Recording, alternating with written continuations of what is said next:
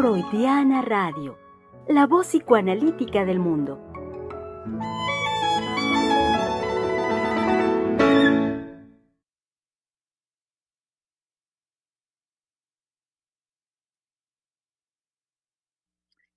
¿Cómo están? Sean bienvenidos, eh, querido público, eh, a este su espacio de la conversación. Freudiana Radio, la voz psicoanalítica del mundo.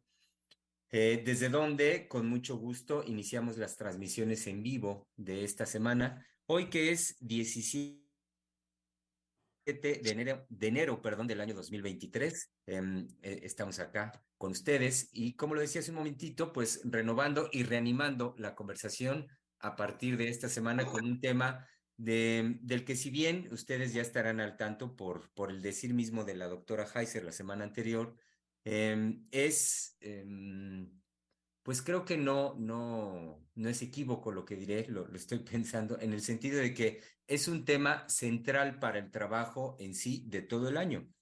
Es decir, eh, sin lugar a dudas que habremos de abordar distintas eh, vertientes, fenómenos también que se nos van presentando en la cotidianidad. Ustedes saben que esa es una exigencia que siempre tiene la doctora, el que eh, no, no hagamos el recurso hacia, hacia la cuestión teórica académica del psicoanálisis, sino que desde la cotidianidad de nuestro vivir diariamente seamos capaces de hacer una, un análisis desde, el desde los fundamentos psicoanalíticos y por lo tanto poder hacer así una transmisión eh, psicoanalítica para, para con todos ustedes. Y una transmisión que sea, por esto que acabo de decir, accesible a cualquiera no como muchas veces a lo largo de la historia del psicoanálisis sabemos y hemos conocido que se propone como para una élite nada más que sea capaz de comprender y de conocer el psicoanálisis. Nada de ello. Han ustedes podido acercarse al espíritu de la doctora Heiser en la creación misma del Centro de Investigación y Estudios Lacanianos y saben ustedes muy bien que eh, el espíritu es justamente este, el de la posibilidad de crear permanentemente un psicoanálisis accesible para cualquier ser humano. Bueno, entonces, en ese sentido, decía que eh, no consideraba no equívoco el nombrar que un tema que será eje de la conversación durante todo el año, considerando lo que cotidianamente se nos va presentando, es precisamente el tema de la sexualidad. Eh, dado que, como ya lo escucharon la semana anterior, y también desde el 2022, por distintos temas que fuimos abordando, es eh, sin duda una, mm, un tema, un, un aspecto central de nuestro mundo, de nuestra cultura, que nos convoca sensiblemente a ser muy atentos a ello y por lo tanto a que podamos analizar conjuntamente todo lo que de la sexualidad día con día se nos presenta en, en, la actualidad.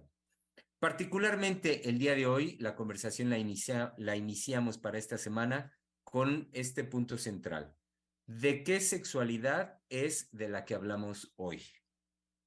Eh, es el punto central desde donde partimos a partir eh, de ello, valga mi redundancia, bueno, habremos de este, pues, conversar con ustedes distintos aspectos. Diré yo de comienzo, eh, a mí lo que me despertó esta propuesta de la doctora Heiser, que abordáramos el de qué sexualidad es de la que hablamos hoy, mm, no sé, de una manera particular, a mí lo primero que se me fue ocurriendo fue como decir de la que no vamos a hablar, es decir, de la que desde el psicoanálisis no, no tratamos. Y quiero decir con esto que eh, lo primero que yo pensé es que no son las vertientes de la práctica sexual como en la sexología se propone, por ejemplo, no es tampoco nuestra vertiente lo que muy insistentemente se dice hoy en día desde las teorías de género, que se habla incluso, eh, pues ya se habla más de los géneros, géneros masculino, femenino, no binario, en fin, pero se eh, excluye ya la concepción de sexo o sexualidad. No es eso tampoco. No es tampoco eh, de la que nosotros abordamos las cuestiones fenomenológicas en la práctica que se puede presentar. Y digo en la práctica como disfunción eréctil, como anorgasmia, como tantos aspectos de la vida, de la vida sexual conductual de los seres humanos que hoy se propone como lo medular de la sexualidad. Entonces decía, lo primero que yo pensé y me decía, no es eso justamente nuestro abordaje.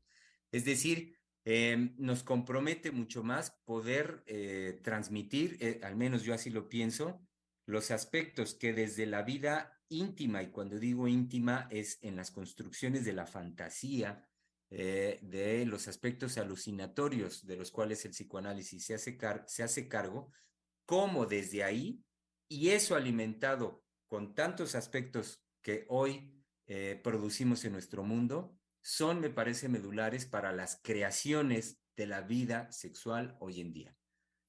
Eh, bueno, digo esto como, como idea general de lo primero que a mí se me ocurrió y ahora sí, damos pie a eh, presentar a mis colegas que están el día de hoy acá. Un paréntesis rápido, decirles, querido público, es muy probable que nuestro colega, eh, el doctor Misael Montes de Oca, no pueda acompañarnos el día de hoy, tenía unos aspectos que atender, y si nos acompaña, de golpe y porrazo, aparecerá más tarde, pero es probable que no. Entonces, siendo martes, palabra de hombre, muy respetuosamente saben que lo primero que hacemos aquí, hoy los martes, es darle una muy cálida bienvenida a nuestra querida eh, colega que desde Francia nos saluda y es la psicoanalista Adriana Lozano. Germán, ¿qué tal? Buenos días. Eh, bueno, pues eh, muy rico escucharte. Eh, ni modo, Germán, se ve cuando trabajas. cuando te dio tiempo, sabemos que tú estás todos los días en, en, los programas, bueno, cuando los hacíamos diarios y en vivo, es al que más te tocaba estar presente y quizá, no sé, el que tenía menos oportunidad de poder preparar eh, eh, los temas eh, que vemos, en cambio, cuando puedes tener entre tus manos el tema y que puedes preparar. cuál es tu posición, con lo que te vas a comprometer, desde dónde, desde dónde tú vas a atacar el tema, que escucharte para mí es muy, muy agradable. de hecho, eh, coincidimos eh, con respecto a un no. Tú comenzaste diciendo del que no hablamos. Mm, exactamente.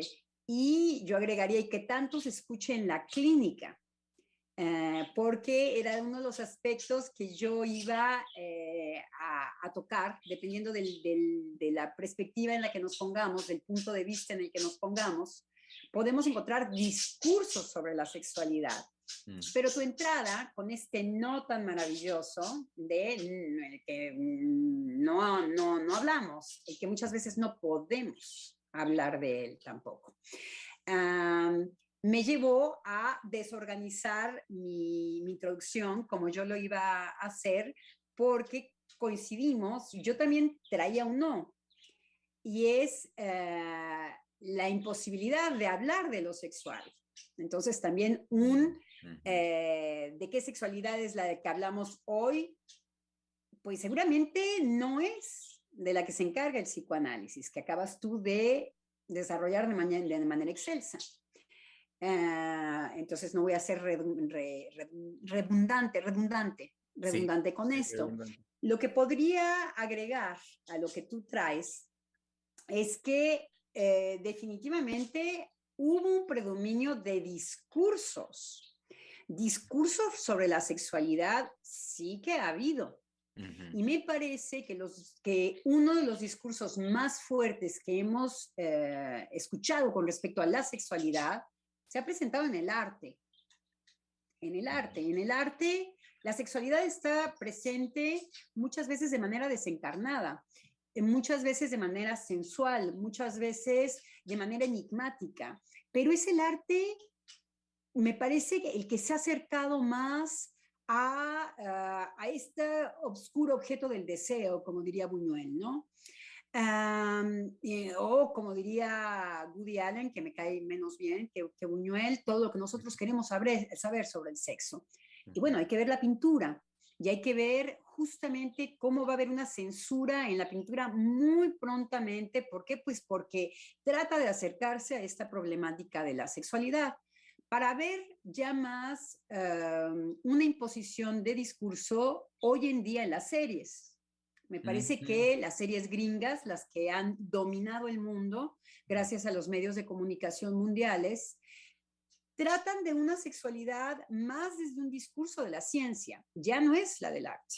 Bueno, el arte no tiene un discurso específico, no hay que decirlo, que la ciencia sí que tiene un discurso eh, específico que tiene que ver con la completud para nosotros psicoanalistas, que tiene que ver con la muerte para nosotros psicoanalistas, pero que eh, las, eh, las series que dominan hoy sí se la pasan en las cogederas, en los encuerados, en los... Eh, hay dos fenomenologías muy fuertes, todo lo que tiene que ver con la bebida, porque como son gringas, Lo que se ha impuesto es, por ejemplo, el humor gringo con respecto a la escatología, Ahora, no hay una serie, ni siquiera vi una cosa china y dije, bueno, no cabe duda que hay eh, eh, un dominio muy fuerte de, de, lo anglo, de lo porque también los ingleses ríen mucho con todo lo escatológico, porque ya no hay serie que se pase infantil sobre todos, pero también de adultos, de eh, eructar, eh, o echarse una petulancia, se me olvidó ahorita bien la palabra correcta en, español, un pun, como decimos en México, em, eh, todo lo que tenga que ver con el sudor, oler su sudor, ese es un tipo de humor que trata un tipo de sexualidad. Porque si nos reímos es justamente porque es lo que podemos ocultar, porque es lo que podemos tener vergüenza o lo que nos puede, o, lo que podemos ser muy impúdicos, por ejemplo, que es el humor anglosajón. Y que, bueno, está repartidísimo. Hoy eh, es feroz como nos los, nos los eh, mm, ponen en cada serie. Ya los mexicanos también hacen series en donde eructan y en donde eh, son los, los punes los que predominan. los, los vómitos me parece que es otra cosa. los anglosaxones me parecen que el asco lo único que pueden decir sobre el asco es que algo les provoca asco y vomitan. Y curiosamente van a ser manifestaciones de lo sexual también. Los anglosaxones se eh, regocijan metiéndose un dedo a la boca y diciendo, ay, voy a vomitar si veo a alguien que se besa, por ejemplo. Algo muy respondido. Ya ahora todo el mundo dice, ah, me da asco verte besarte, ah, vómito, ¿no? Es un lenguaje de un predominio de estos medios de comunicación, que ya no es arte, sino un discurso puritano, principalmente, porque lo puritano siempre se va a casar con todo lo que tenga que ver la denigración. A lo puritano le gusta lo denigrante, porque entonces puede decir que lo sexual es malo y que lo no sexual es bueno. Entonces, todo lo que toque a la sexualidad por medio de la degradación, el puritano digo, dicen, exijan esas cosas, digan esas cosas, que pase por ahí.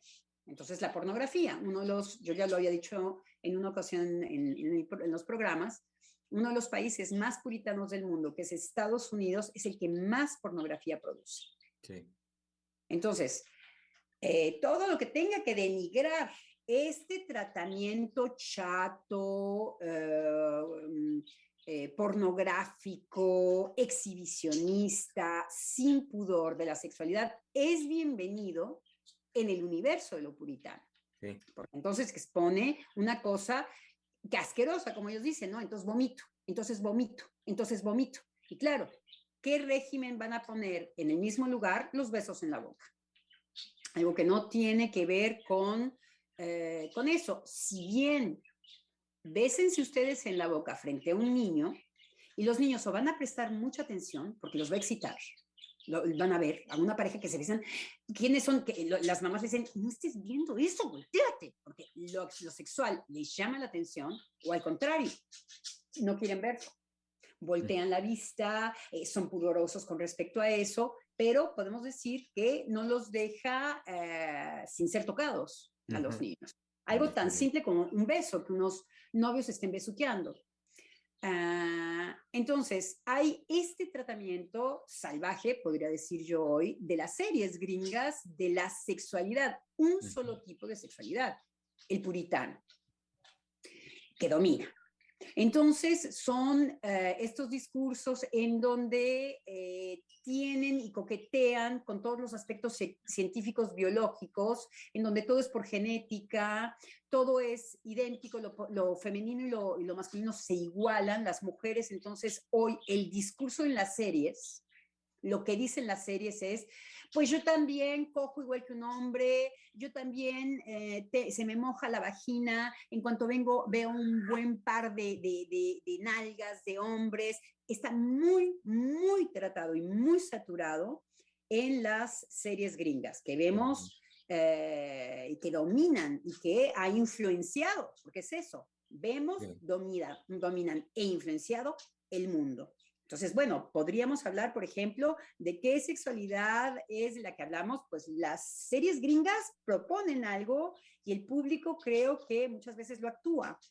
Una chica joven hoy me decía, eh, para mí es deplorable eh, estar con mis amigas porque em, dicen, hoy voy a coger o hoy pienso coger porque tengo ganas de coger, como igualándose a los hombres, es la chica joven que lo decía, una chica de 18 años, y decía, y no les creo nada, eh, nada más siento que es una, una repetición.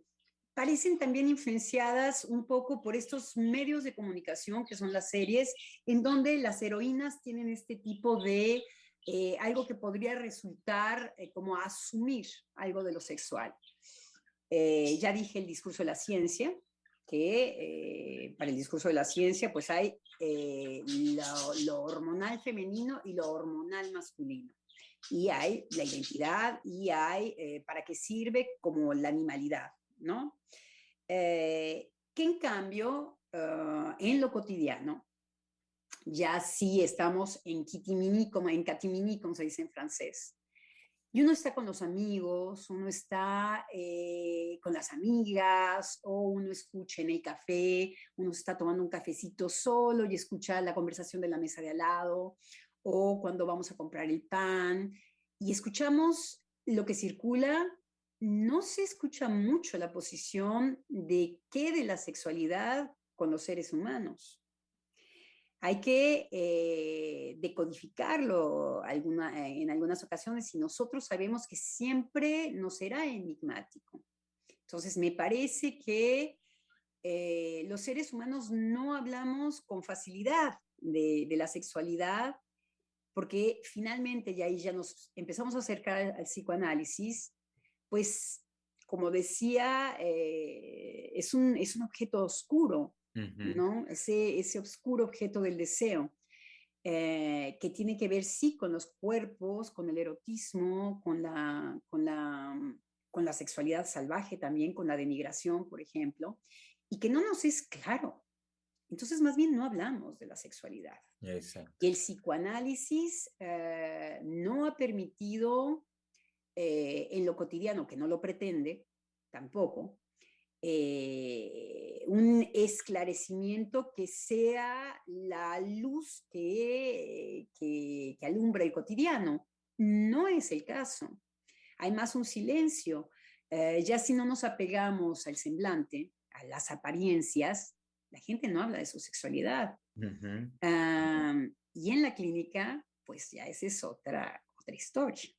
Nuestros pacientes nos hablan de su sexualidad y tardan en hacerlo tardan mucho en hablarnos de su sexualidad y es uno de los temas principales. Muchas veces una parte de la escucha analítica es que sabe que se dice de una manera y significa otra por lo difícil que es tocar estos temas. Y ahí sí, los psicoanalistas escuchamos de sexualidades diferentes. Y ahí sí son temas principalísimos del trabajo analítico. Em, y difíciles, muchas veces pasan por la vergüenza.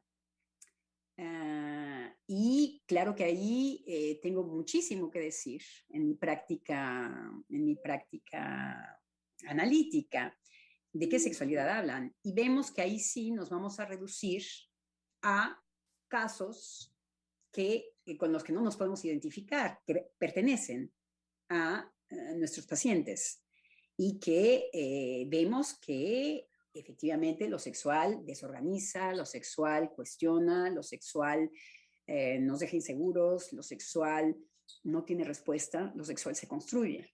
Mm.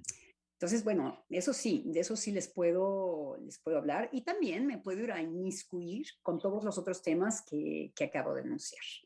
Muy bien, muy bien, de acuerdo, de acuerdo, Adriana. Muy interesante, por supuesto, ya toda la, introducción que haces es una perspectiva enorme. Eh, démosle voz a nuestros colegas para que este, entren con todo ya la conversación. Saludo a mi querido colega que está desde el Estado de México, listo ya para saludarnos y me refiero a Einar Hernández. Hola, hola colegas, los saludo. Sí, ya estamos acá. Sí, es muy, es muy lindo, es muy rico escuchar a, a la doctora Adriana todo el recorrido que hace. Coincido en, en algunos puntos, este, bueno, que iremos platicando, iremos eh, discurriendo acá. Lo que yo pensaba ante esta pregunta, este planteamiento de qué sexualidad es la, de la que hablamos hoy, sí quiero compartirles lo, que, lo, que, lo que pensé. Y bueno, evidentemente también de lo, de lo que uno puede ver, de lo que uno se va enterando, ¿no? Tanto en el mundo como en, las, en, las, este, pues en los casos particulares de los analizantes, pero sobre todo lo que corre, como bien lo decía la doctora Lozano, en los discursos, ¿no? Desde ahí este, podría decir que es una sexualidad discursiva. Pero antes de eso, eh, pensaba yo que la, la sexualidad que estamos eh, viviendo, que se nos está eh, imponiendo, esa sería la palabra para mí, imponiendo en la actualidad, es una sexualidad autonominada o autodesignada por un sentimiento de sí. Es decir, ya no, ya no es una sexualidad que está marcada por el sexo, que eso es, digamos, la sexualidad que han venido a cuestionar los discursos, esta sexualidad que han catalogado de, binomio, ¿no? Hombre-mujer, masculino-femenino, en donde lo que podemos ver es que se ha separado el sexo del género. Es decir, e, esta sexualidad, la actualidad que digo autonominada, ya no está em, designada por el sexo, es decir, sabemos, ¿no? alguien nacía con genitales este, femeninos, pues era niña, y este, en el otro caso, genitales masculinos era niño, y a partir de ahí se establecía un género, ¿no? Bueno, eso vemos que se ha separado, el género y el sexo se han separado. Pero esta sexualidad eh, autonominada, designada, ya ni siquiera está determinada por este, el sexo. Entonces, es una sexualidad que los discursos han venido a cuestionar, han calificado de patriarcal han calificado de este, binaria, lo que mencionaba usted, Germano, de binaria, principalmente por estas eh, narrativas que ya todos conocemos y que acá hablamos a cada rato, ¿no? Eh, los movimientos queer, los, los colectivos este, feministas, este, trans, todos ellos, ¿no?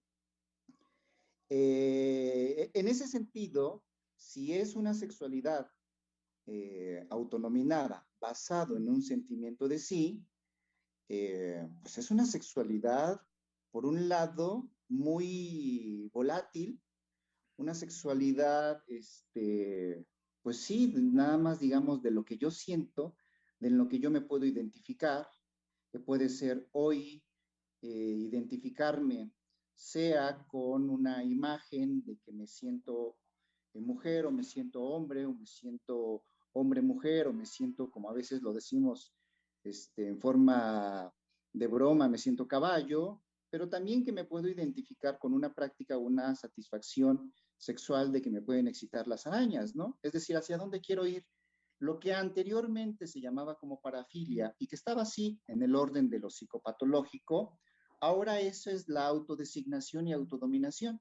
Es decir, dependiendo cómo me sienta y dependiendo qué me atraiga, entonces, esa va a ser la sexualidad de hoy.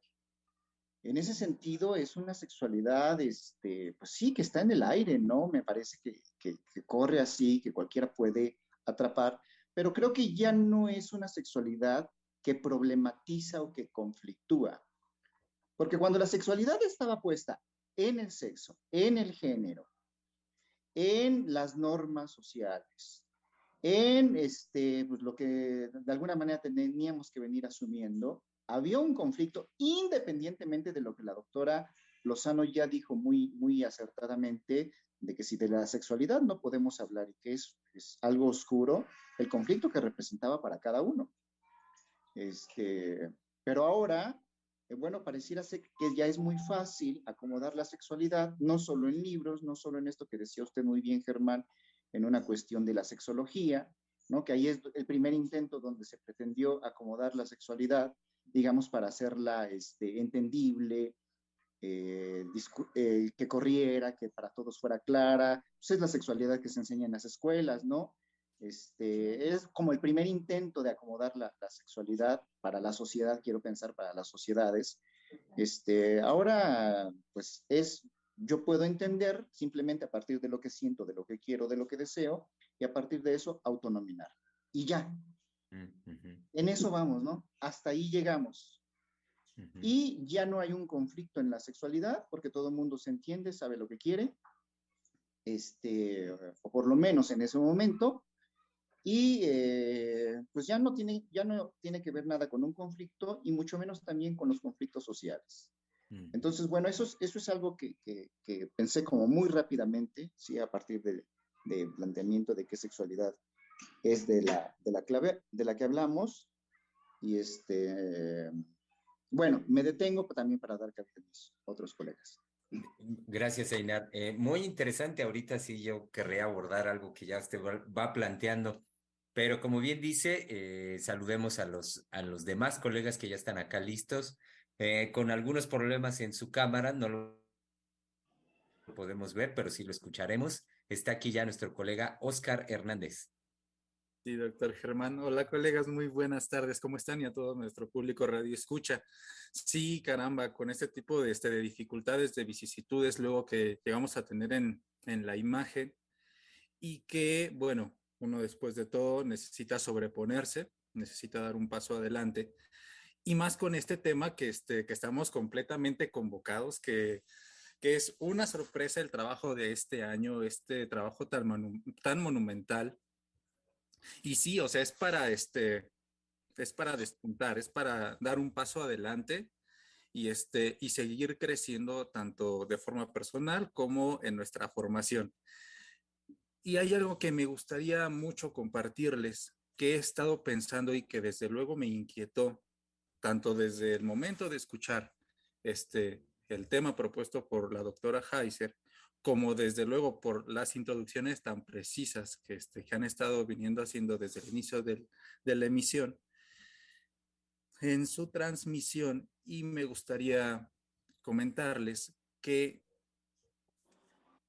en una línea muy, muy rápida, puedo dar cuenta de la vigencia que tiene el psicoanálisis, principalmente por el punto es este, central de la satisfacción. Y yo creo que esa va a ser una entrada vital y una, este, una idea principal para movernos muy bien y para dimensionar qué es lo que Freud y qué es lo que el psicoanálisis va a tratar, especialmente con la sexualidad, que es que no va a ser otra cosa de que, a ver, por favor, no estamos jugando, no es de que nos saquemos las cosas de la manga, no es cuestión de aparentar, sino cómo vernos nosotros con la satisfacción que está jugada y que es constitutiva de nosotros. Desde luego, bueno, puede ser en alguna, en alguna posibilidad que, este, que la queramos mantener secreta por el pudor que este, o por, el, por la vergüenza que eso nos pueda causar. Pero incluso eh, ya la semana pasada, bueno, traíamos a cuenta de las manifestaciones de la sexualidad ahorita, cómo se da con el Internet, cómo hay una manifestación violenta desde la sexualidad y cómo lo fino, cómo empezar. Yo, yo creo que estaría ahí en la línea de cómo empezar a dar cuenta de la sexualidad va a ser desde esa satisfacción íntima.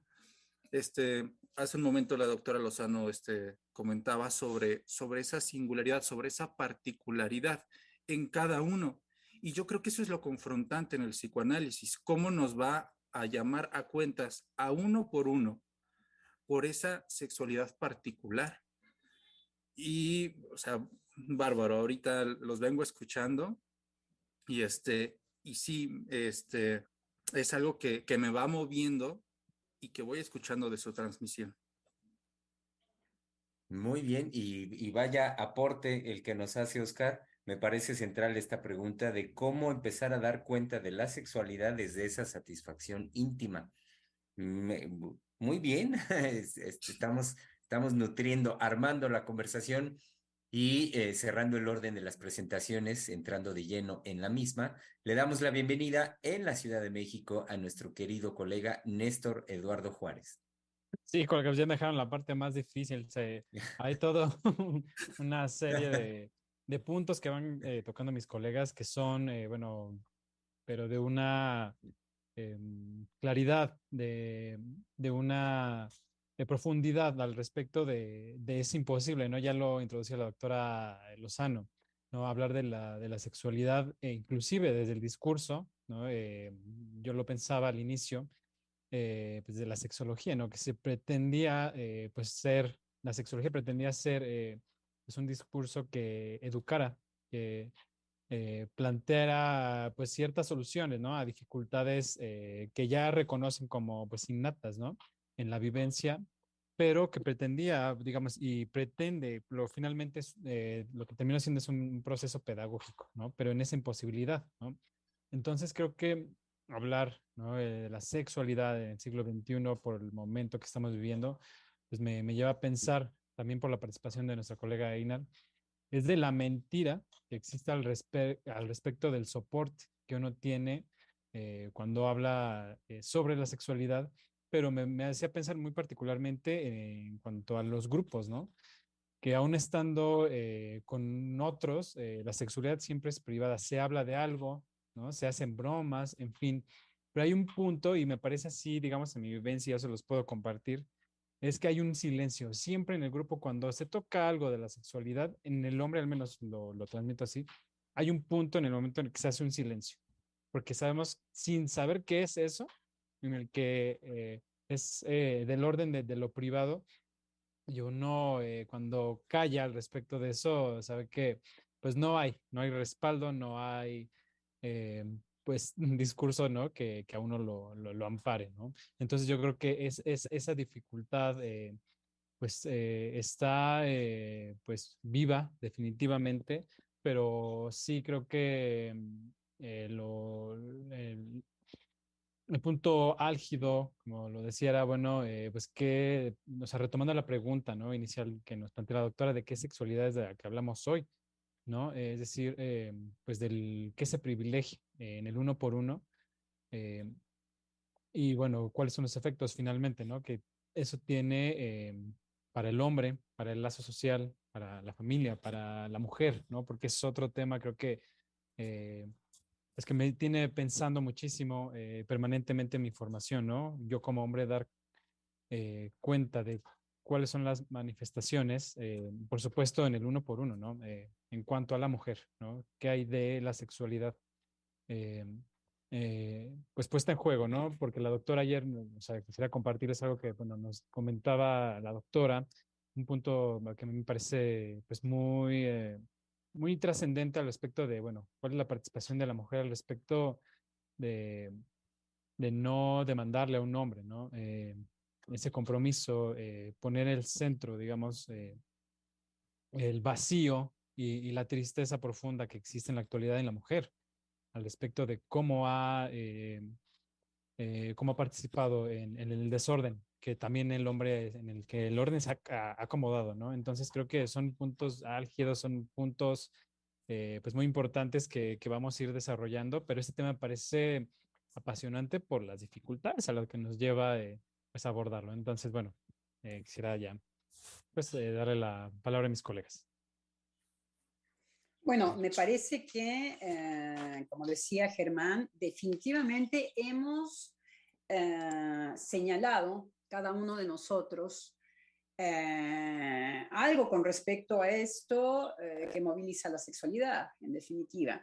Cuando escuchamos a Einar, nos damos cuenta que son las, las consecuencias que pueden tener em, ciertas eh, formas de ver hoy la sexualidad. Cuando escucho a mi, a mi colega Einar, reconozco el discurso que tenemos en psicoanálisis. Este eh, es como nosotros en psicoanálisis eh, lo nombramos un sentimiento de sí. y me, me, me parece que en psicoanálisis, cuando trabajamos, ahora que hemos trabajado en, la Escuela de la Causa Freudiana, este uno, que es algo que significa algo en psicoanálisis, del cual no vamos a hablar aquí, pero sí podemos hablar de algo que cuando los psicoanalistas trabajamos de esta manera, nos nutrimos de la clínica y nos nutrimos del cotidiano, un sentimiento de sí cómo esto va a pegar y a tener lumbre. Me parece que si en psicoanálisis nos estamos cuestionando y estamos trabajando todos los psicoanalistas eh, convocados por Jacques Alain Miller de esta manera, es eh, lo que se ha desarrollado principalmente ahora en, el psicoanálisis, eh, esto que nosotros llamamos un sentimiento de sí, el autonombrarse, esa es la fenomenología que el psicoanálisis enfrenta el día de hoy. Podríamos descenderlo a las calles.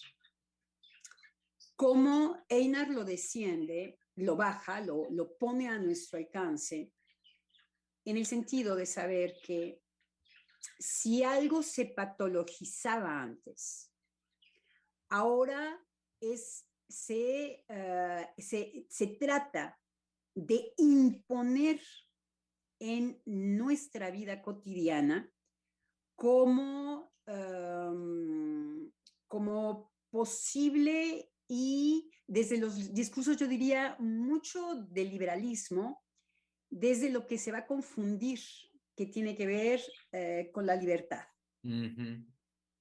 Desde ahí se imponen, desde ahí se imponen. Eh, y entonces empecé, eh, ¿qué consecuencias eh, lo que yo escuchaba eh, de, de, lo que dice Einar es, si se están abancando este tipo de cosas, es que hay una consecuencia entre los seres humanos de un discurso, porque de alguna manera, cuando hablamos de los discursos, seguimos en, eh, en una mirada de antes en donde, bueno, podemos tener una distancia o no con el discurso. Lo que Einer nos trae y lo que estamos trabajando en psicoanálisis, este autonominarse, esta experiencia de sí, que es el lenguaje que ha dado principalmente la escuela de la causa freudiana a estos fenómenos, es, ¿habrá consecuencias de esto? Y entonces nos preguntamos desde otro lugar, nos preocupamos, también podemos decir. Eh, si hay un desasosiego, o por ejemplo, ahora con lo que Oscar ha dicho y con lo que Eduardo ha dicho, si ya tenemos ya hoy en día los resultados, que es la violencia, por ejemplo, que es lejos de no hacerse cargo de una sexualidad, algo que se disuelve, que en vez de que yo pueda tener un con este difícil tema de la sexualidad yo pueda tener lugares de una em, eh, posibilidad de organizar aquello que es tan difícil de organizar, al contrario, algo que se disuelve y no me organiza, sino que me disuelve aún más y me hace entrar de manera particular en esta, en esta dinámica, en donde vemos que hay mucha gente perdida, en donde vemos que hay mucho, mucho sufrimiento. Mm, cuando más grupos se hacen, yo también pensé en los grupos cuando escuché hablar a Einar. Eh, como también es Eduardo, que escuchó de grupos cuando habló Einar. Coincidimos Eduardo y yo en decir, bueno, claro, es que cuando hay un sentimiento de sí, lo único que nos queda es el grupo. Porque como ya no hay consistencia, Sentimiento de sí no quiere decir absolutamente nada más que yo sea, lo que decía Oscar, un mentiroso, en donde yo vaya invistiendo los discursos y apropiándomelos y diciendo que eso es. Entonces, cuando más me disuelvo. Exacto. Sí. Entonces, sí, perdón. Ah, sí, Adriana, es que me, me hiciste pensar ahorita de inmediato también en relación, yo decía ya hace rato con, cuando, perdón, cuando escuchaba a Enar que ya quería participar también con lo que nos propone, por eh, una cuestión que dices tú ahorita y me hizo pensar lo siguiente, cómo, eh, pese a lo que se dice en los discursos, cómo el conflicto ordena paradójicamente, es decir, la, la experiencia del conflicto en los seres humanos me queda claro, no es cómoda, nadie la quiere, no nos la queremos ver con eso, en fin, sí, eso ahí está. Pero simultáneamente, la vivencia del conflicto ordena la vida psíquica en el sentido de que permite al sujeto hacerse una pregunta y con la pregunta o una serie de preguntas ir en pos de, de, de, la respuesta y, y las respuestas lo llevará a un trabajo personal y en ese sentido, ese, ese trabajo, ese proceso, es al que yo me refiero como que ordena en, en, el sujeto su experiencia. Eh, quitando eso, como Einar lo señalaba, no hay conflicto, no hay más eh, eh, una, una problemática que conflictúa a los sujetos por, por el anzuelo que son los discursos hoy en día. Entonces, es un proceso eh, que parece mucho más cómodo para las personas de identificarse grupalmente con los discursos que hay, pero lo que quiero señalar, por lo que dije antes, es cómo esto trae por consecuencia una experiencia en la vida íntima sexual de los seres humanos sumamente angustiante. Eh, sumamente angustiante. Eh, en la clínica es lo que recibimos, porque no hay, la, no hay lugar, y mucho menos un lugar digno a la experiencia de conflicto, y por tanto los sujetos están cada vez más envueltos en estos discursos y eh, con ese, con el anzuelo en los discursos, vemos como efecto una eh, vida cotidiana y ni qué decir una vida íntima cada vez más angustiante en los seres humanos en la actualidad. Sí, lo disolvente, lo disolvente de esto, que es, es interesante entrarle así, porque si bien pretenden lo contrario, el resultado que estamos teniendo no es gente tranquila con respecto a su sexualidad, sino gente disolvida por el conflicto. Ya no aparecen, por el no conflicto, como dices Germán. Entonces, lo que nos llamaría a nosotros la atención como psicoanalistas, y es una pregunta que nos tenemos que hacer seriamente, es si efectivamente lo que nos arrancan es lo conflictivo y que lo conflictivo, como es una tesis que está eh, enviando Germán, y decir que el lado conflictivo era de alguna manera un apoyo para lo psíquico o de lo psíquico, podemos decirlo de las dos maneras, para lo psíquico y de lo psíquico, para cuestionarnos sobre, sobre, sobre algo que es insoportable. Y que lo que ha sido espectacular en nuestra época es que el conflicto puede ser disuelto. Pero quien dice disolver el conflicto, dice disolver el sujeto. La doctora decía de qué sujeto hablamos hoy. Entonces, ¿cómo es posible que eh, ya estamos haciendo, ya nos, ya nos fuimos de lo cotidiano, pero ¿cómo es posible que esto que se pretende en donde yo lo que voy a reconocer es que puedo autodenominarme, eso disuelve mi conflicto. Lo disuelve, no lo trata, no lo confronta, no lo, ah, no lo trabaja, no lo mira, no lo, es como si fuera lo más espectacular en donde se lo manda a un lugar que verdaderamente ya no tengo ni acceso como a un punto muerto en mí, como esto se dice en el coche, que no se puede ver y qué es lo que sucede cuando, cuando estamos en, en un coche y que tenemos un, se llama punto muerto, ¿verdad? Sí, sí, exacto. Un punto muerto. Choco. Choco, es que no lo veo, no lo experimento. Y en lo psíquico, sabemos que cuando yo no puedo experimentarlo, me manda a una vivencia de lo real, ni modo. Tengo que decirlo económicamente de esta manera. ¿Qué quiero decir? Que voy a chocar, para decirlo ya de manera más coloquial. Que cuando está, cuando ha sido disuelto en mí, el conflicto siempre me es como una piedra en el, en, la, en el pie. También lo trato de cubrir, me las, que me la saco, la viento, también hago grupo, lo que decía Germán, todo el tratamiento que podíamos tener. Sin el conflicto, sin estar sintiendo esta piedra, esto que no por tanto desaparece, pareciera que sí se disuelve. Y en la disolución, mi ser queda disuelto. Si mi ser queda disuelto, me extravío, choco. Lo único que tengo es como el universo autista, en donde lo único que me podría permitir, eh, de hecho, es lo que Lacan llama goce y lo que llama el, eh, más allá del, goce, cuando no hay orden fálico. Aquí estoy haciendo una economía porque lo acabo de pensar, es como un paréntesis que me, que me vino a la cabeza. ¿Por qué? Porque no por tanto, no nos vamos a gozar. Entonces quedamos más expuestos a nuestro goce. Pero sabemos que quien habla de goce, habla de algo de lo directo, de lo no negociable con lo simbólico, no negociable con las palabras, para que me entienda eh, las personas que me están escuchando. Entonces, es interesante lo que dices, Germán, porque antes teníamos un conflicto. Y parece que el tratamiento de el autodenominarse impacta en esto que era el conflicto y lo disuelve, dejándonos más expuestos.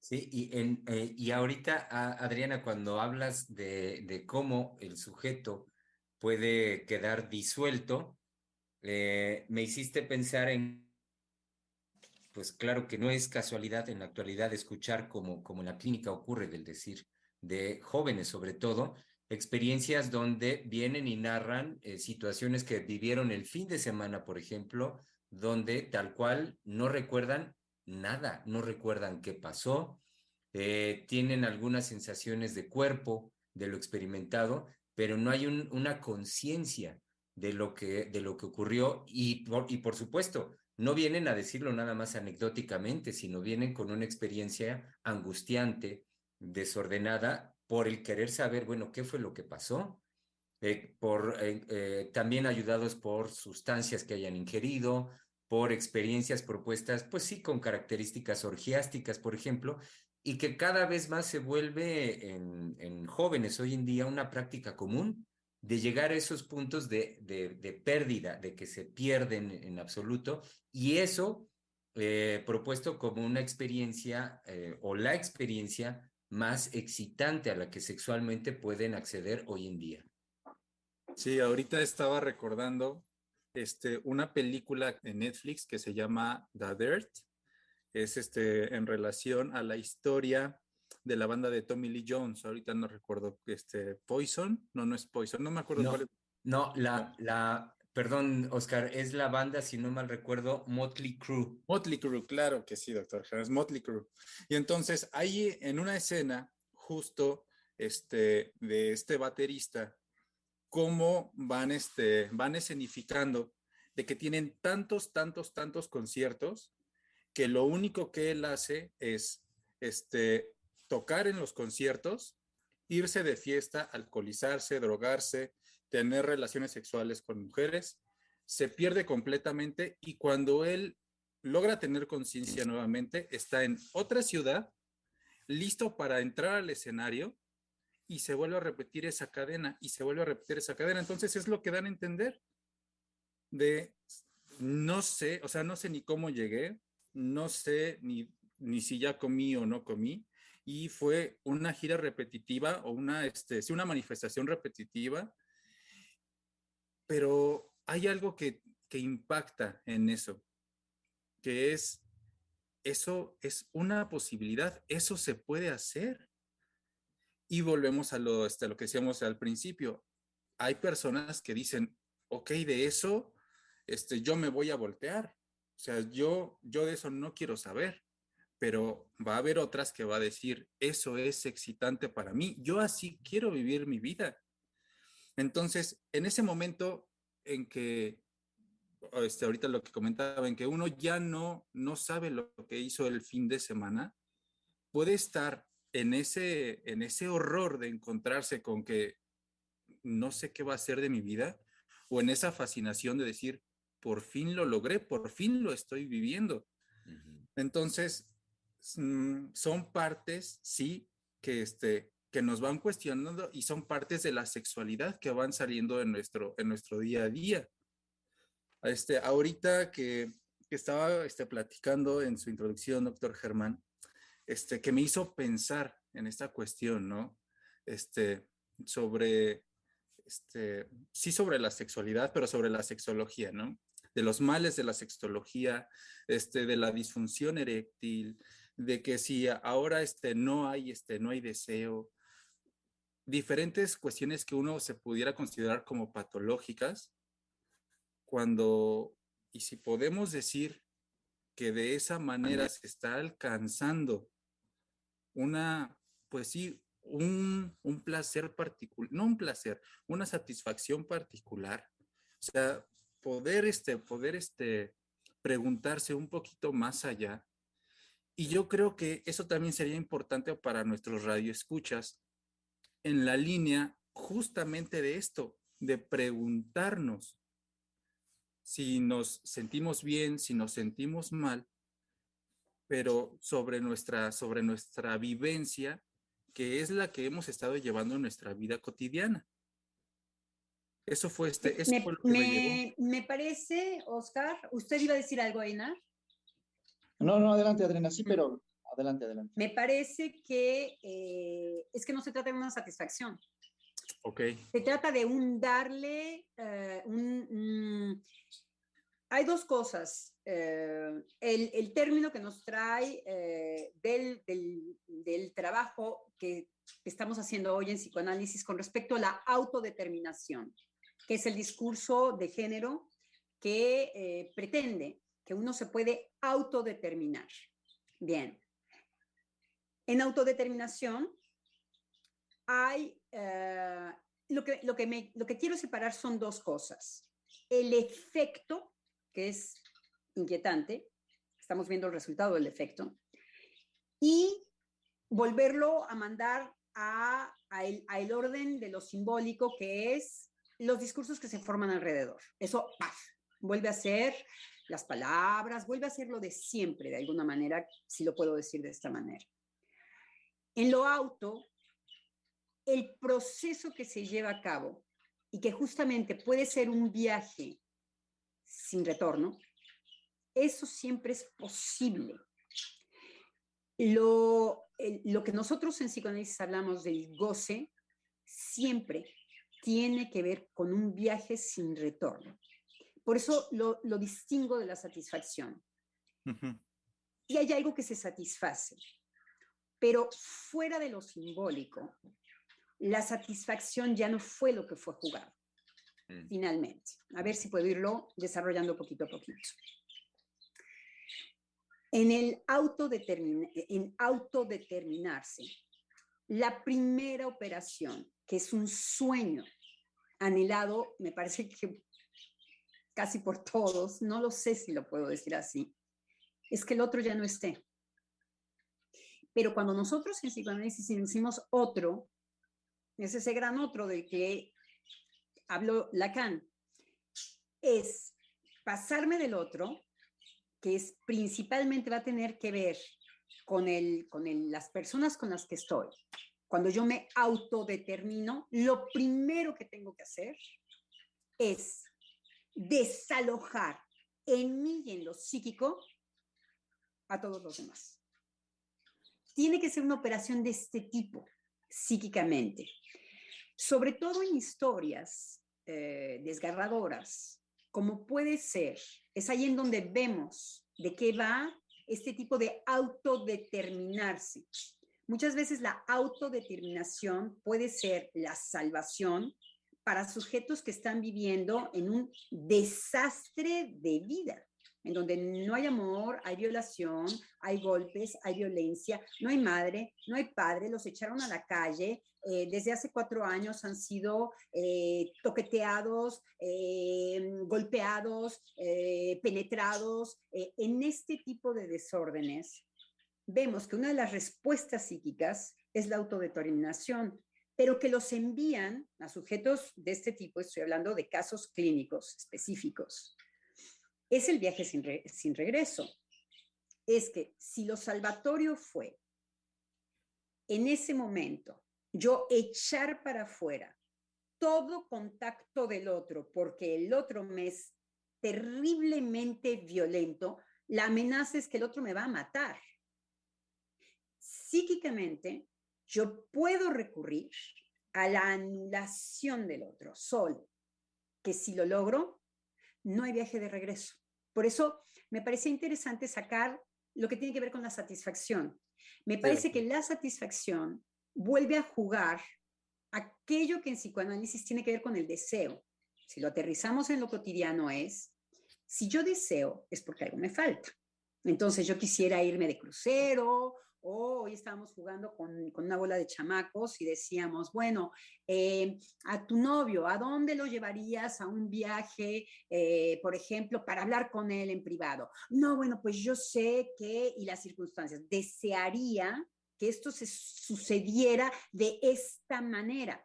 Cuando hay esto, puede haber una satisfacción. Por ejemplo, llevar a cabo ese viaje. Pero para eso lo que no puedo hacer es ese viaje. Entonces es una dinámica bastante sabrosa, porque en esa insatisfacción está el sueño, está el otro, yo integro, me problematizo y es lo que decía Germán. Puedo tener una problemática de esto no se realiza. Con esto tengo mucha objeción, pero eso me puede mandar a este universo de la satisfacción, del deseo, de que me parece que ahora lo que de lo que hablaba Einar desde el psicoanálisis es que la autodeterminación nos envía a mecanismos psíquicos que tocan el viaje sin regreso. Yo aniquilo en mí al otro, puede ser posible. Lo veíamos, lo veíamos antes como en las drogas. En las drogas, principalmente, lo que yo voy a cortar es el lazo con el otro y voy a, decir que es una fantochada. Porque si dejo, de tomar la, la droga, no estoy satisfecho, eh, satisfecho. Entonces, para yo hacer pasar que soy una persona satisfecha sin el otro, me tengo que estar drogando todo el tiempo, más allá eh, de la necesidad biológica. En cuanto yo quito la droga, qué satisfacción ni qué nada, me aparece mi mismo vacío, mi mismo horror, mi misma vida sin sentido. bueno, entonces, eh, la droga ya nos indicaba un intento fallido por supuesto, de cortar el lazo con el otro, yéndome a una sola satisfacción, que es ese viaje sin regreso, que es esa satisfacción particular que yo puedo obtener en la droga, que sí la puedo obtener.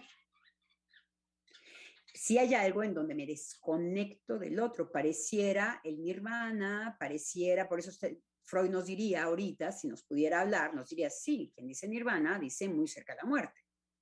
No hay paraíso en donde se quite el lazo con el otro que no tenga que ver con la muerte, nos dice Freud. Entonces, como si estas nuevas manifestaciones de autodeterminación en un mundo de carencia amorosa, que es nuestro mundo por excelencia, estamos en el mundo de la pornografía, estamos en el mundo de, em, de la violencia, Estamos en el mundo de la descomunicación, ya los hombres no con las mujeres, las mujeres no con los hombres, los niños les reclaman a los viejos que son viejos, los viejos no entienden el universo de los niños, estamos divididos por grupos de identificación. Entonces, con esta carencia de el otro, efectivamente pareciera que lo que estamos obteniendo es este viaje sin regreso en ocasiones en donde el sujeto se queda finalmente como quiso, en una fantasía de esa soledad. Porque decíamos en otros programas que qué soledad ni que nada. Yo hablo. En el momento en que hablo, estoy totalmente sujetada de algo que no me pertenece y que me mete en una regla que yo no puedo ni sensualidad, ni sexualizar, ni es del otro. Esa, es la dimensión en el psicoanálisis. Entonces, lo que pretendo es como hacer el viaje eh, hacia atrás, en donde el lenguaje ya no es simbólico, se me ocurre. ¿Simbólico qué quiere decir? Simbólico quiere decir que utilizo una metáfora en donde yo creo estar hablando ahorita con ustedes y que en algún lugar conectamos. Es un orden que no decidió ni Germán, ni Eduardo, ni Oscar, ni Eina. Yo me tengo que someter a la gramática del español. Exacto. ¿Sí? Estoy conectada con el otro desde que hablo. Y vemos cómo las fenomenologías, por ejemplo, son menos lenguaje, menos lenguaje, lo decíamos en otros programas. Ahora nos hablamos de menos en menos, nos empujamos más la violencia. ¿Ven cómo entra? ¡Paf! esto que tiene que ver con la violencia.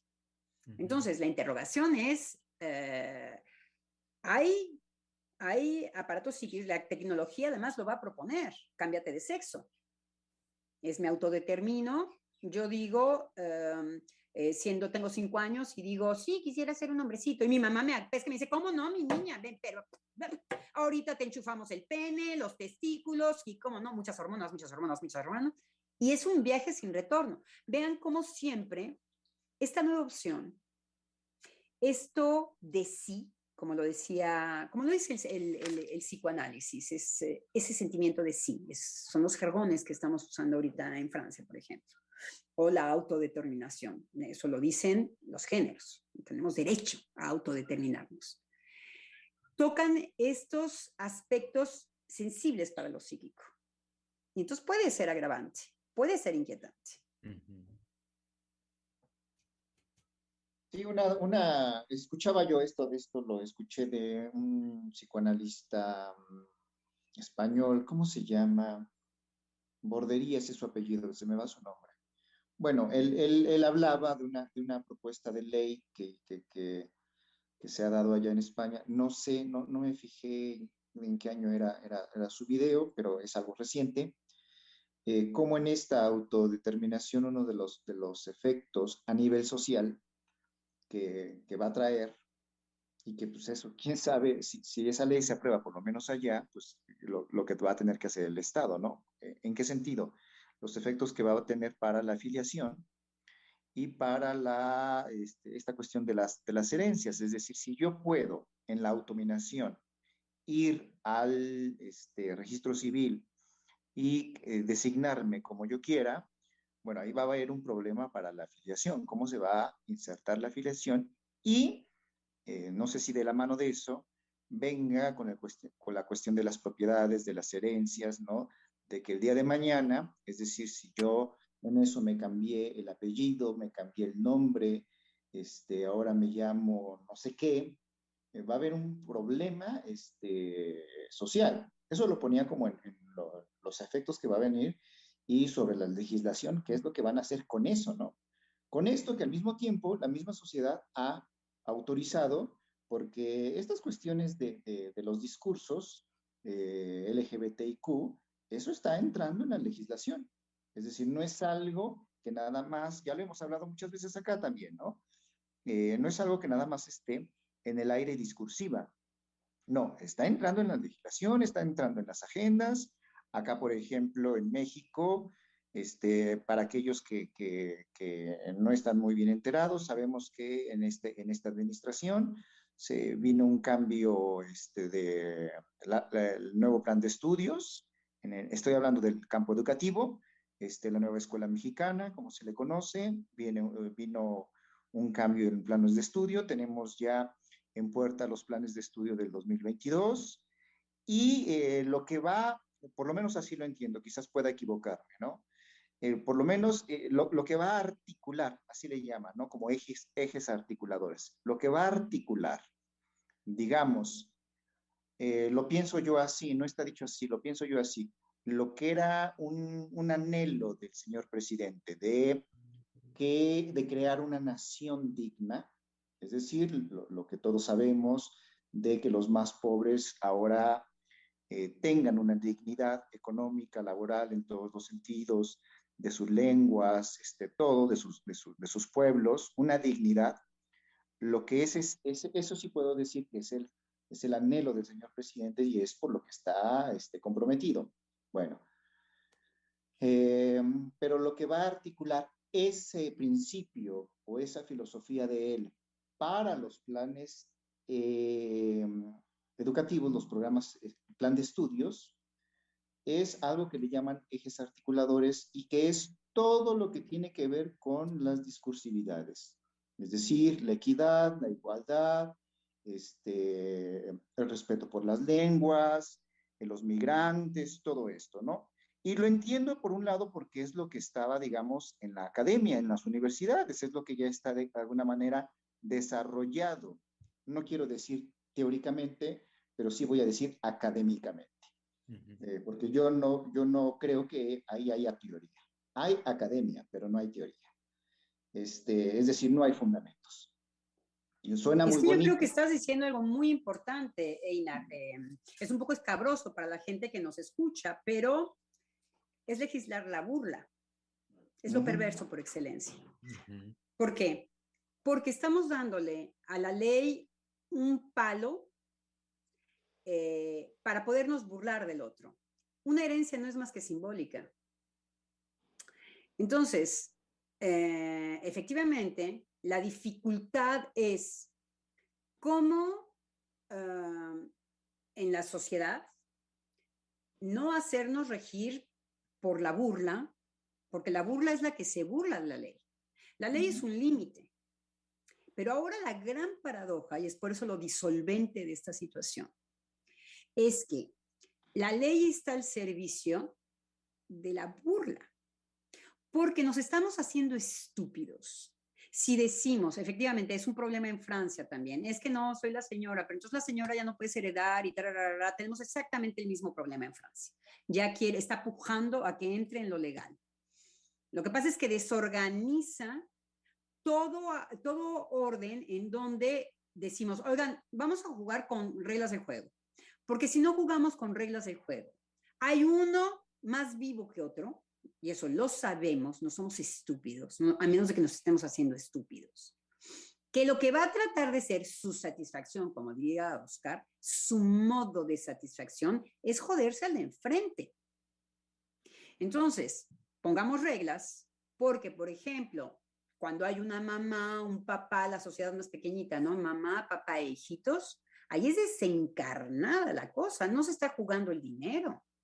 Se está jugando a quién vamos a desposeer, quién va a tener finalmente algo del padre, quién va a tener finalmente algo de la madre. Si no, no serían tan desencarnadas y tan feroces las cuestiones de herencia. Es ahí en donde o me jodo al de enfrente o me burlo del de enfrente. Entonces, bueno, a eso se le pretende meter una ley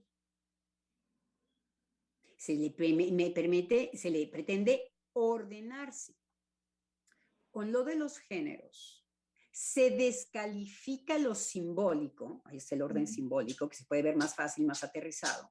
Se descalifica lo simbólico, no nos estamos peleando el dinero, ni el terrenito, ni el nada, nos estamos peleando a ver quién gana.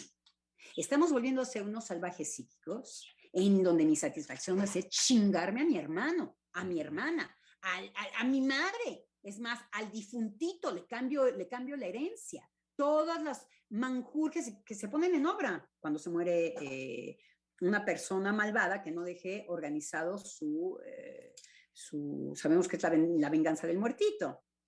Que los perros se peleen por estos. Les voy a echar el hueso sin poner una sola palabra de herencia. Ya está el hueso echado. Porque ¿qué es lo que se está jugando? Seguramente no es dinero, seguramente no es justicia, seguramente es hacer pedazos al frente es lo que simboliza, un pedazo de la madre, a ver si me llevo la chichi, a ver si me... Eh, eso es lo que se está peleando, si no seríamos muy pacíficos, si no seríamos justos, si no, no nos interesaría el dinero del otro que uno no hizo, sino que hizo el otro, ya puede jugar con su dinero como él quiera, dárselo al perro, sin ni siquiera lo obrero yo. No es esto lo que viene, esto no es lo que existe en lo humano. Lo que existe en el humano es la rivalidad por excelencia. Entonces, la ley trata de decir, bueno, mm, desde ahí no podemos absolutamente hacer nada. ¿Y qué pasa con esta nueva ley? que es la burla, en donde, en donde se, se, se basa la burla, en decir que no se trata de algo simbólico, sino de algo real. Eh, y, entonces cambio mi género, poco importa mi género, entonces ya eh, no estoy viendo por qué hice la ley. La ley es una organización, ahora me quedo engatusada en que es el autodeterminismo de uno decir, oye, no, no se trata de autodeterminismo en la, en, en la ley que se inscribe, que se va a escribir, se trata de algo simbólico, de lo sexual, por excelencia, de organizar eso. Adriana, y al mismo tiempo, algo sumamente delicado, si bien ya señalas cómo se descarta lo simbólico, eh, quisiera recuperar algo que la doctora Heise nos ha venido señalando una y otra vez, es en esta posibilidad de la autodesignación hoy, de, la, de autonominarse, con el respaldo de la ley, es también descartar el orden natural. Es decir, descartar en este sentido a lo que voy es al cuerpo mismo descartar la, la experiencia eh, cruda de la carne con la cual el, cada ser humano nació, pues porque es el, orden natural. Es decir, yo nací con tales genitales o no, con pene y testículos o eh, con vagina. Es decir, eh, ese orden, el, lo delicado que, y, en este sentido muy delicado, en lo perverso con el soporte de la ley que la doctora ha venido señalando es descartar inclusive el orden natural, el orden biológico, porque es posible esta eh, autodenominación con soporte en la ley y entonces es, eh, cito otra vez a la doctora una expresión que nos dice mucho, viva la pepa. Entonces es el hecho de que cualquiera puede hacer de sí lo que le venga en gana. Es que es hacia lo que pujamos. Porque en realidad, bueno, yo eh, nada más, eh, lástima que no es la, doctora, porque nada más le haría una pregunta. Eh, estoy totalmente de acuerdo con lo que dices, con una salvedad. Em, em, el cuerpo natural es el que me viene a ser obstáculo a otra cosa.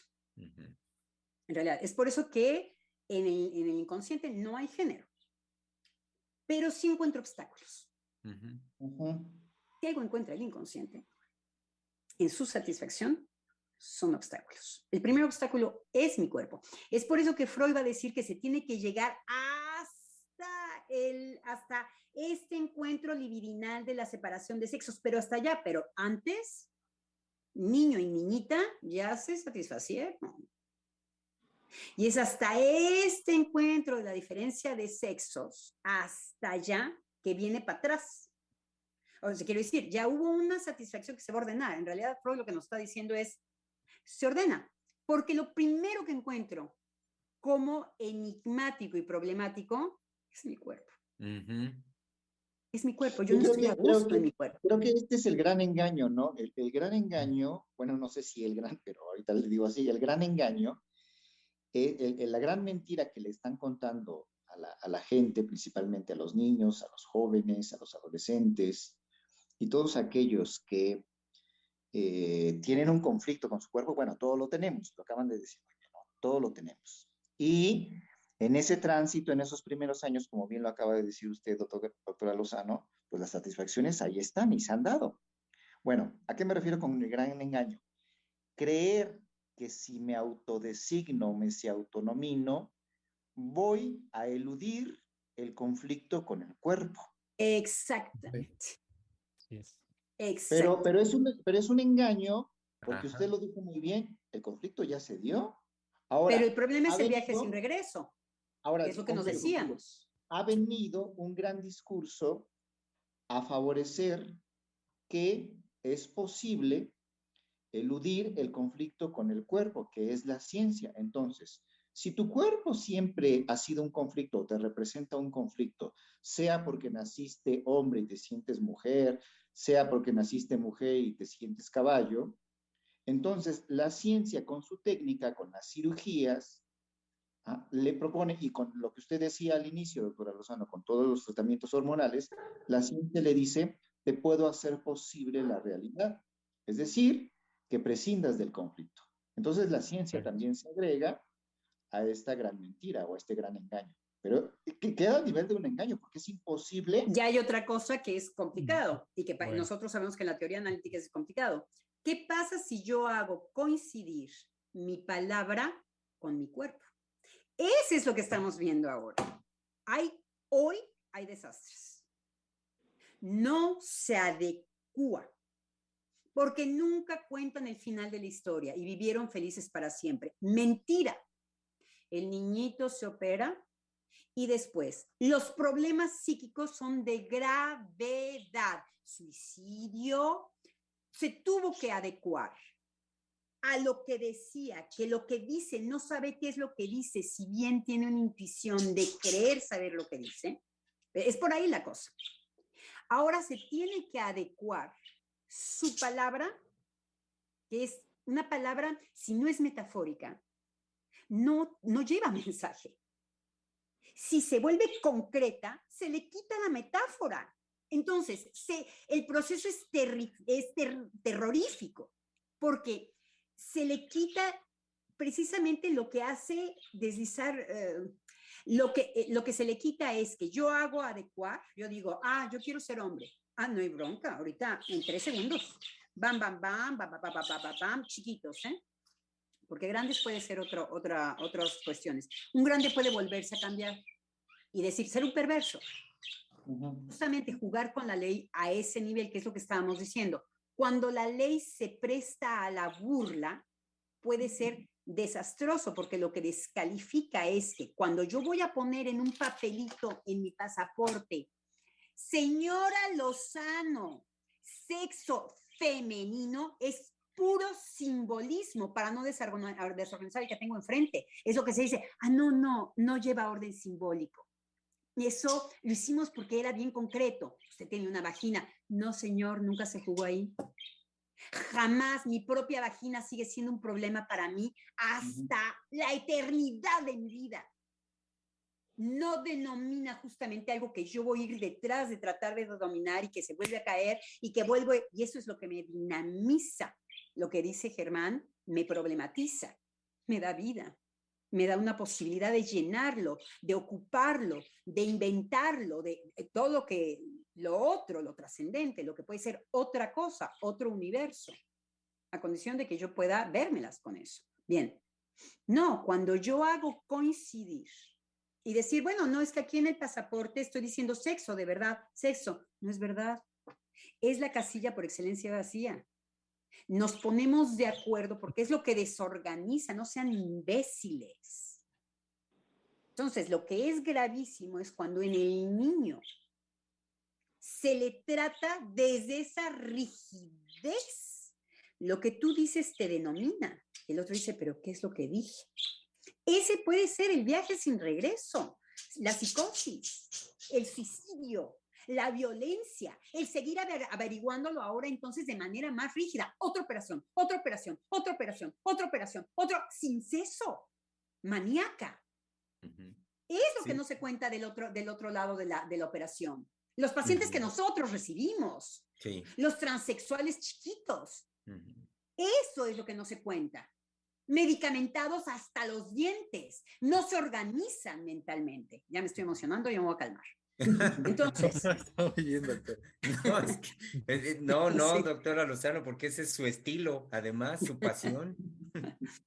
Entonces, lo que vemos es eh, eh, eh, lo que tratábamos de, de, tomar al vuelo, de qué, qué, puede, qué consecuencias puede tener la autodeterminación y el, eh, el, el, de sí, como decía usted, eh, Einar, que, es, que son los fregones que ahorita estamos manejando, un sentimiento de sí. Es algo que en la escuela de causa freudiana trabajamos mucho, por ejemplo. Y, Ese sentimiento de sí. Lo vemos en la clínica. Y que vemos extravío, más bien, pero vemos que psíquicamente sí hubo consecuencias. Que no fue, no fue sin consecuencias, y eso nos inquieta.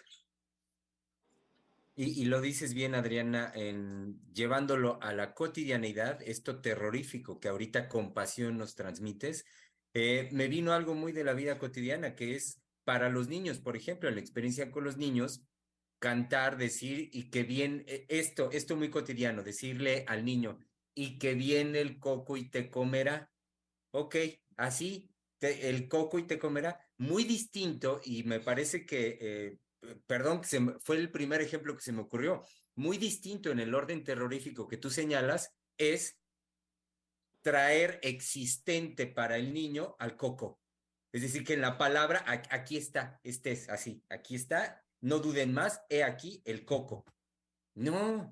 no se desliza, no, no hay, no hay una, dialéctica, si podríamos decir un poco em, con Aristóteles y, antes con Platón, pero eh, ¿por qué dialéctica? Porque efectivamente es un misterio que yo puedo tratar en ciertos momentos, resolver y volver a dejar como misterio más tarde. Entonces, ese tratamiento que yo le pude dar me tranquiliza, me hace feliz. Pero que mis coordenadas, desde el lenguaje ya estoy atada, ya de libertad no se va a tratar ni de libertad ni de nanáis de limonáis. Yo entro atada de alguna manera a algo que no me pertenece y que me liga al otro. Lo que se pretende con la autodenominación. Y eh, ya se me volvió a ir. El sentimiento. Y contra el sentimiento de sí es eliminar el otro. Todo el orden simbólico pasa. Ahí todo el orden simbólico, no hay metáfora, señores. Casa, casa, perro, perro, yo quiero tener pene, entonces pene. Este, ya no hay desliz, ya no, ya no hay algo que se deslice y se metamorfolice y se quede como esta variante de X en matemáticas y que puedo jugar con él sin saber qué es. Y obtengo resultados, hay que ver las fracciones. Entonces, hago durar esta incógnita, pero porque puedo resolver esto. Esa es la metáfora por excelencia. Necesario. ¿Por qué? Porque si yo me deslindo del otro, ahí sí, estoy en el limbo. Es lo que se llama el goce femenino por excelencia en psicoanálisis. Y quien dice eso, estamos cerca de la muerte, del extravío, de la locura, del suicidio, del... es el universo que aparece. Por lo menos la psicosis, ¿no? La psicosis este, tal cual es. Es decir, me hicieron recordar, muy, hay, eh, un, creo que es en, en el caso Schreber, este, en este caso paradigmático de la psicosis en la obra de Freud de Schreber, para la gente que nos escucha, este, Freud dice que las palabras son, en el caso de la psicosis, las palabras son cosas. Eh, eh, es decir, algo quizás muy sencillo para, también para la gente ¿no? que nos está escuchando. Bueno, sí, este, mm, algo que hace algunos años me enteré, ¿no? De que un psicótico se había cosido los párpados porque él había escuchado que es, este, digamos, en estos, en estos juegos metafóricos de que se puede hacer en las estadísticas, eh, tantas muertes en el mundo como parpadeos. Entonces, eh, en él, ajá, se vuelve a la letra. Las palabras son cosas. Dejo de parpadear para, porque, digamos, para no matar, para no asesinar, ¿no? Este, así estaríamos ya en un universo psicótico. Pues, eh, claro. Así es. Eh, colegas, queridos colegas, estamos casi llegando al término de este programa. quedan uno, dos minutitos. Em, con mucho gusto, por supuesto, los convocamos a, a todo, bueno, claro, a los colegas y, y, convocamos a nuestro público querido a que em, no faltemos a la cita que tenemos el día de mañana. Mañana miércoles saben que es la oportunidad de volver a pensar y que, bueno, un tema como el que ya estamos planteando sin duda merece que lo pensemos y pensemos y repensemos muchas veces más. Eh, los, los invitamos entonces, querido público, la cita es mañana al mediodía en este su espacio, el espacio de la conversación, Freudiana Radio, la voz psicoanalítica del mundo.